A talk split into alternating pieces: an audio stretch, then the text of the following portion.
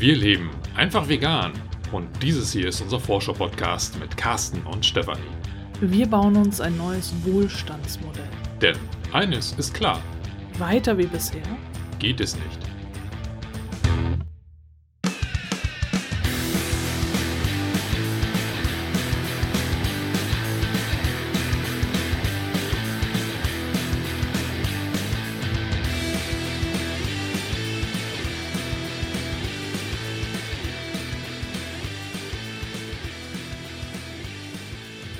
Dieser Folge bin ich wieder alleine, weil Carsten nämlich einen neuen Job angefangen hat und da ziemlich beschäftigt ist und jetzt auch nicht mehr im Homeoffice arbeitet. Und dadurch fallen natürlich wieder die Anfahrtszeiten an, die wir vorher für andere Dinge nutzen konnten, zum Beispiel Podcast-Folgen aufnehmen.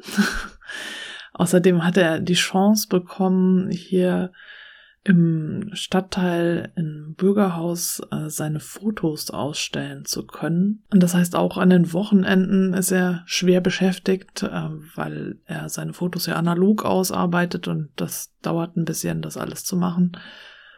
Und deswegen hörst du mich heute wieder hier ganz allein. Ich möchte jetzt zu Beginn noch mal einmal auf die Fülle statt Verzicht Aktion hinweisen. Also, wenn du Lust hast, ich hatte in der letzten Folge davon gesprochen, wenn du Lust hast mitzumachen, bist du herzlich eingeladen, den Hashtag Fülle statt Verzicht zu nutzen und darunter Tipps zu posten, was du gewinnst, äh, wenn du nachhaltig lebst. Dazu gehört ja auch vegan leben, regional leben, saisonal, wenig äh, Lebensmittel bis gar keine Lebensmittel verschwenden und äh, dann auch alles, was noch weitergeht, nämlich äh, Mobilität, autofrei leben zum Beispiel. Oder, oder, oder. Und wenn du da mitmachen würdest, freue ich mich sehr. Denn ich bin ja nur auf Mastodon unterwegs. Ich verlinke nochmal meinen Account hier unter der Folge, damit du da auch schauen kannst. Und ich verlinke da auch nochmal die Aktion. Ähm, ich poste alles unter einem Thread so dass du das dann da verfolgen kannst, was ich schon gepostet habe.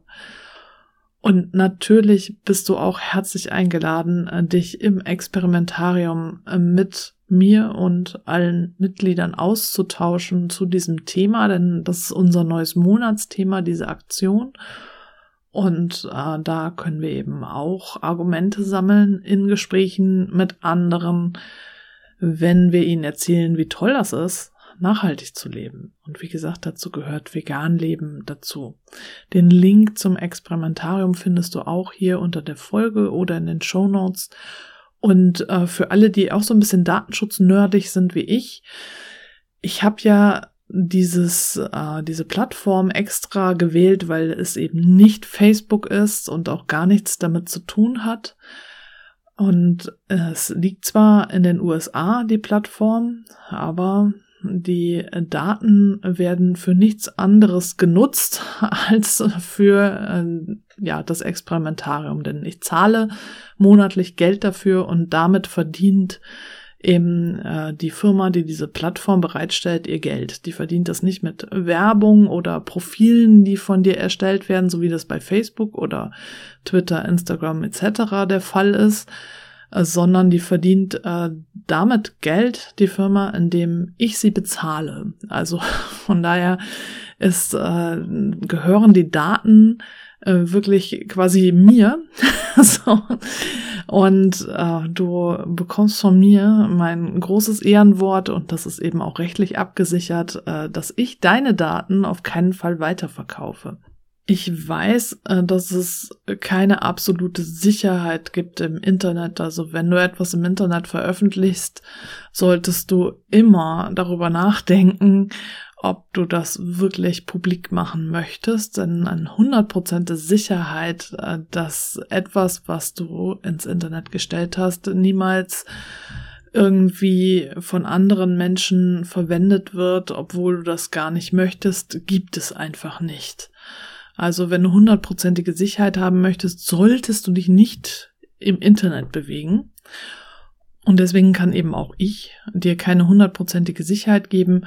Und auch, dass die Daten eben in den USA liegen, ist natürlich für mich etwas, was ich eigentlich auch nicht gerne so hätte, aber diese Plattform ist einfach der bestmögliche Kompromiss, den es gibt für mich zwischen Nutzbarkeit und Datenschutz. Also es ist nicht Facebook, Google etc., aber es liegt in den USA. Dafür ist es leicht nutzbar und äh, überall auf allen Plattformen sozusagen verfügbar. Also Plattformen meine ich jetzt, du kannst äh, im Experimentarium im Browser einfach ähm, dich bewegen, aber du kannst auch eine App installieren auf deinem Smartphone, Android und iOS so dass du da auch äh, dann flexibel unterwegs sein kannst oder auf deinem Tablet und kannst eben ähm, mobil Teil des Experimentariums sein, aber eben auch ganz einfach im Browser.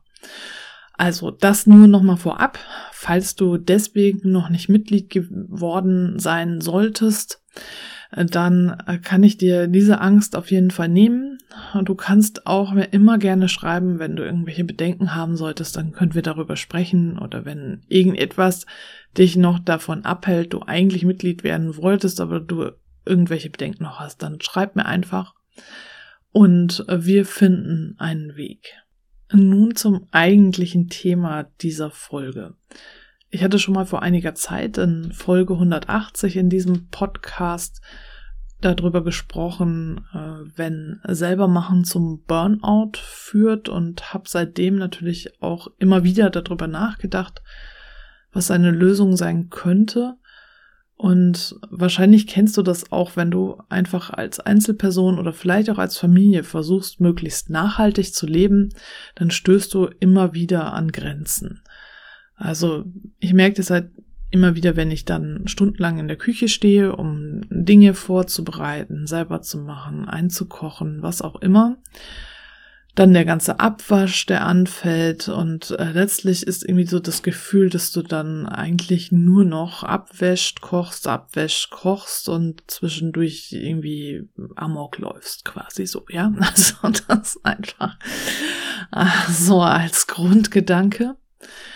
Und äh, du weißt ja, dass ich mittlerweile ähm, diese Reisen in eine klimagerechte Zukunft anbiete, äh, immer sonntags, momentan immer sonntags um neun Uhr im Experimentarium. Du bist herzlich eingeladen und es gibt auch immer eine Aufzeichnung. Und unter die Aufzeichnung im Experimentarium schreibe ich, äh, was ich gesehen habe, während ich dort war in dieser klimagerechten Zukunft also während dieser Übung und wie ich mir das vorstelle. Und ich habe jetzt in letzter Zeit diese Übung ja logischerweise öfter gemacht, jeden Sonntag, ne? so, und habe äh, dadurch meine Vorstellungskraft trainiert und äh, immer wieder darüber nachgedacht, wie sich das, was jetzt eben zum Burnout führen kann, dann verändern würde. Und das Schlüsselwort ist tatsächlich Gemeinschaft. Ich stelle mir das so vor, dass wir, wenn wir in einer klimagerechten Zukunft leben, dann miteinander mehr machen, als wir es jetzt tun. Also wenn ich mir vorstelle, ich würde dann äh, jetzt in eine Zeitkapsel steigen und in einer klimagerechten Zukunft wieder auskommen, genau hier, wo ich jetzt bin, in der Wohnung, in der wir gerade leben, dann hätte sich vieles radikal geändert, nämlich als allererstes, dass äh, ich meine Nachbarinnen viel besser kennen würde und wir eine Gemeinschaft wären. Und es zwar wahrscheinlich immer noch Wohnungen in dem Sinne gäbe, aber Dinge äh, wie zum Beispiel eine Waschmaschine nicht mehr in jedem Haushalt stehen würde, sondern es einen Gemeinschaftswaschraum geben würde wo wir uns dann auch immer abwechseln in der Betreuung und wo dann viel effizienter, was die Nachhaltigkeit angeht, dann gewaschen werden kann. Und dann auch, wenn wir uns nochmal auf dieses Thema selber machen konzentrieren, wäre es so, dass es eine Gemeinschaftsküche gäbe und äh, vielleicht eine Gemeinschaftsküche blockweise quasi. also, dass wir, äh, wenn wir jetzt zum Beispiel an den Verein Neustadt Schweiz, an dieses Modell zurückdenken, da hatte ich ja auch schon Podcast-Folgen zu gemacht, ähm, wo es dann um diese Nachbarschaften geht, wo 500 Menschen in ein, so einem großen Komplex äh, gemeinsam wohnen dann wohnen die da ja nicht WG-artig und teilen sich eine Küche, 500 Menschen und streiten sich dann darum, wer da sauber macht, sondern äh, jede Einheit, jede Wohneinheit hat eben die Möglichkeit, da auch in so einer kleinen Pantry-Küche sich mal was warm zu machen. Aber weil es eben viel effizienter ist, eine Großküche zu haben, gibt es eben auch äh, einen größeren Bereich, äh, wo Menschen zusammen kochen. Und auch da bei diesem Gedanken, wenn ich 500 Menschen habe, die äh, dann in verschiedenen Arten zusammenwohnen, kann es ja auch etagenweise äh, dort äh, dann größere Gemeinschaftsküche geben. Und dann nochmal für den ganzen Komplex eine Kantine, wo dann eben gekocht wird. Und wenn ich mir jetzt hier vorstelle, wir sind, ich muss mal kurz nachzählen, ich glaube sieben Einheiten hier pro Hauseingang und dann ist das auch so ein größerer Komplex ähm, dann könnte ich mir auch vorstellen, dass wir pro Hauseingang irgendwie eine Küche haben, eine Gemeinschaftsküche, wo wir vielleicht zusammen kochen oder äh, tatsächlich irgendwie alle drei Hauseingänge oder so ein eine Gemeinschaftsküche. Und ähm, die Keller bräuchten wir gar nicht mehr, weil wir gar nicht mehr so viel Privatbesitz haben, weil vieles eben Gemeinschaftsgut geworden ist, äh, weil wir das einfach nicht mehr als Eigentum brauchen. Also wir müssen es nicht mehr besitzen. Das muss einfach nur da sein, dass wir es nutzen können, wenn wir es denn mal benötigen.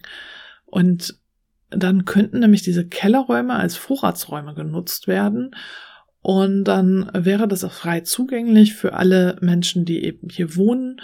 Und wir könnten durch eben eine Gemeinschaftsumlage, dass wir sagen, so, wir äh, geben Zeit jeden Monat, also zwei, vier Stunden im Monat oder so, äh, und arbeiten dann da zum Beispiel in der Wäscherei oder in der Gemeinschaftsküche, ähm, dass wir dadurch eben uns äh, das erkaufen, dass wir auch die Vorräte nutzen können.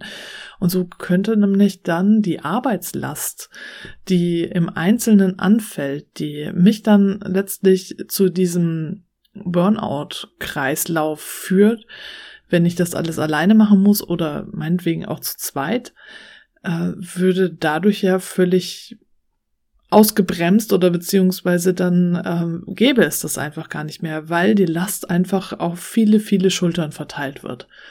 Und wir uns da ablösen können und wir äh, da gemeinschaftlich äh, dran arbeiten können und austauschen können und es kann dann da viel Größeres noch daraus entstehen.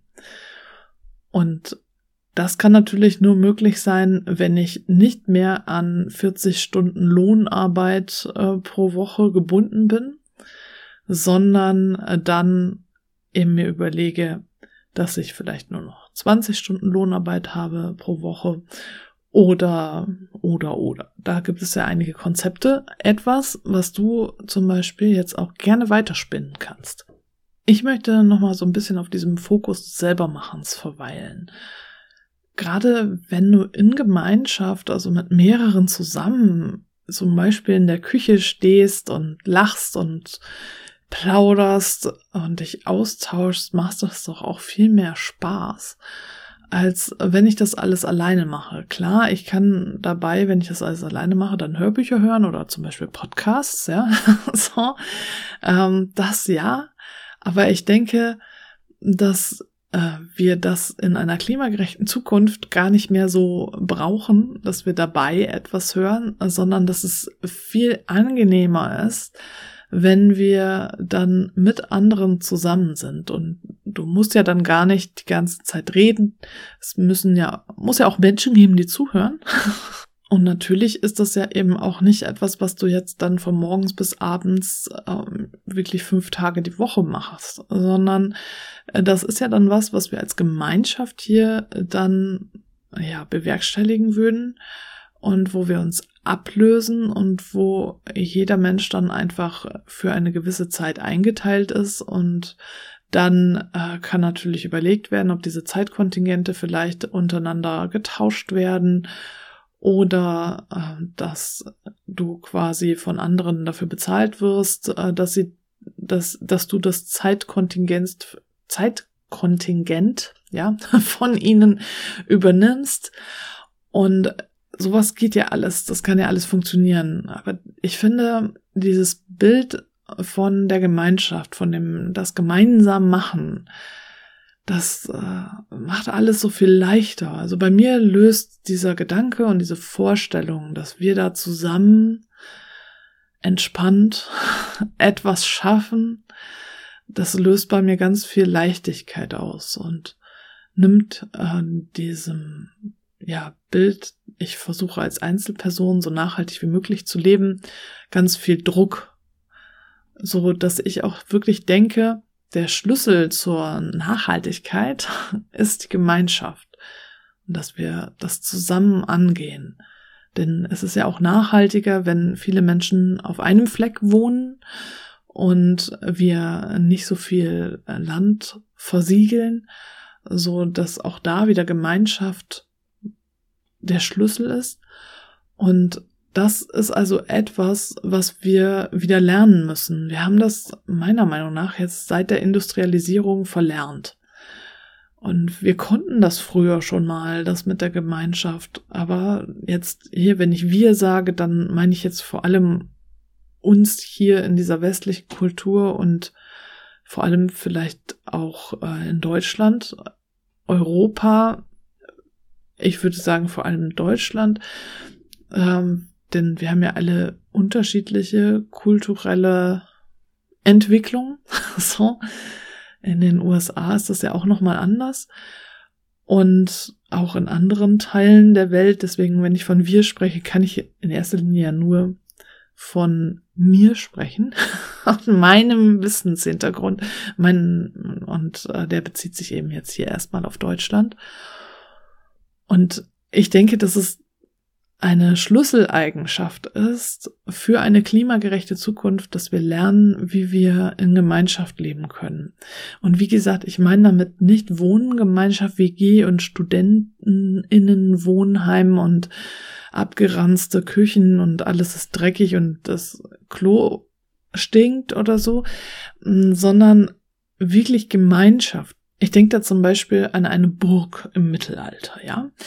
Diese Burg war ja quasi auch eine Gemeinschaft, natürlich nicht demokratisch und so weiter und so fort. Das ist mir schon alles klar. Ja, nur um dieses Bild zu haben, dass es da eben auch eine Küche gibt, eine Großküche, wo gekocht wird und nicht jede und jede Person da irgendwie eine Einzelküche hatte oder im, gemeinsam gewirtschaftet wird. Oder wenn wir zum Beispiel das Buch von Annette Kienel noch mehr heranziehen. Und da gab es ja auch schon in der Vergangenheit immer wieder Höfe, die gemeinsam gewirtschaftet haben. Auch diese Klöster, die gemeinsam gewirtschaftet haben. Also letztlich ähm, die Kraft und die Nachhaltigkeit liegt in diesem gemeinsamen Wirtschaften und äh, damit ist eben auch nicht Wirtschaftswachstum höher, schneller, weiter oder so gemeint, sondern schlicht diese Tatsache, wenn wir solche Dinge wie die Grundversorgung gemeinschaftlich teilen, dann ist das viel nachhaltiger. Auch wenn wir zum Beispiel auf die Care-Arbeit gucken. Wenn das auf viele Schultern verteilt ist und auch vor allem nicht weiblich gelesene Schultern, dann trägt das enorm zur allgemeinen Entspannung bei und wir leben viel nachhaltiger. Ich denke, dass wir es als Einzelpersonen nicht schaffen werden, nachhaltiger zu leben, sondern nur, wenn wir uns mit anderen zusammenschließen. Nur als Gemeinschaft kann uns das gelingen. Also weg von unterm Strich zähl ich äh, hin zu äh, gemeinsam können wir das schaffen. Und das ist eben auch der Grund, warum ich das Experimentarium gegründet habe, diese Online-Community. Ja, ich möchte auch gerne wieder vor Ort Gruppen anbieten oder mich vor Ort treffen. Nur ist das aufgrund der Pandemie noch nicht so wirklich möglich, wird natürlich jetzt bald wieder möglich sein. Aber es hat auch noch einen Haken. Wenn ich jetzt nur hier in Hamburg Gruppen anbiete, dann äh, sind all die Menschen, die äh, ja bis in den Süden Deutschlands verstreut sind, sich in Österreich oder der Schweiz befinden oder vielleicht sogar in Dänemark, wobei Dänemark näher dran ist. Ne? Also von daher, aber sagen wir mal in Österreich und der Schweiz und in den Weiten Deutschlands all die werden daran auch nicht teilnehmen können. Das heißt, eine Online-Community hat insofern eben auch Vorteile und äh, dass wir Gemeinschaft üben sollten und gemeinsam es nur schaffen können, wirklich nachhaltig zu leben und in eine klimagerechte Zukunft zu gehen. Das ist eben der Grund, für das Experimentarium. Und ich lade dich nochmal ganz herzlich und ausdrücklich ein, ins Experimentarium zu kommen, wenn du auch diesen Wunsch hast, äh, gemeinsam in eine klimagerechte Zukunft zu gehen, wenn du auch nachhaltiger leben möchtest und als Einzelperson häufig daran verzweifelst, dass du einfach nicht so nachhaltig leben kannst, wie du es gern möchtest. Also wenn du auch immer wieder in diesen Kreislauf gerätst, dass du zum Beispiel äh, in der Küche stehst und das Gefühl hast, äh, du würdest nur noch in dieser Küche sein und abspülen und kochen und abspülen und kochen, äh, dann bist du auch herzlich eingeladen, im Experimentarium neue Wege zu finden, wie Gemeinschaft für dich funktionieren kann. Es ist kostenlos. Du findest den Link hier unter der Folge oder in den Show Notes. Und dann verabschiede ich mich für heute. In diesem Sinne, in Hamburg sagt man Tschüss und auf Wiederhören.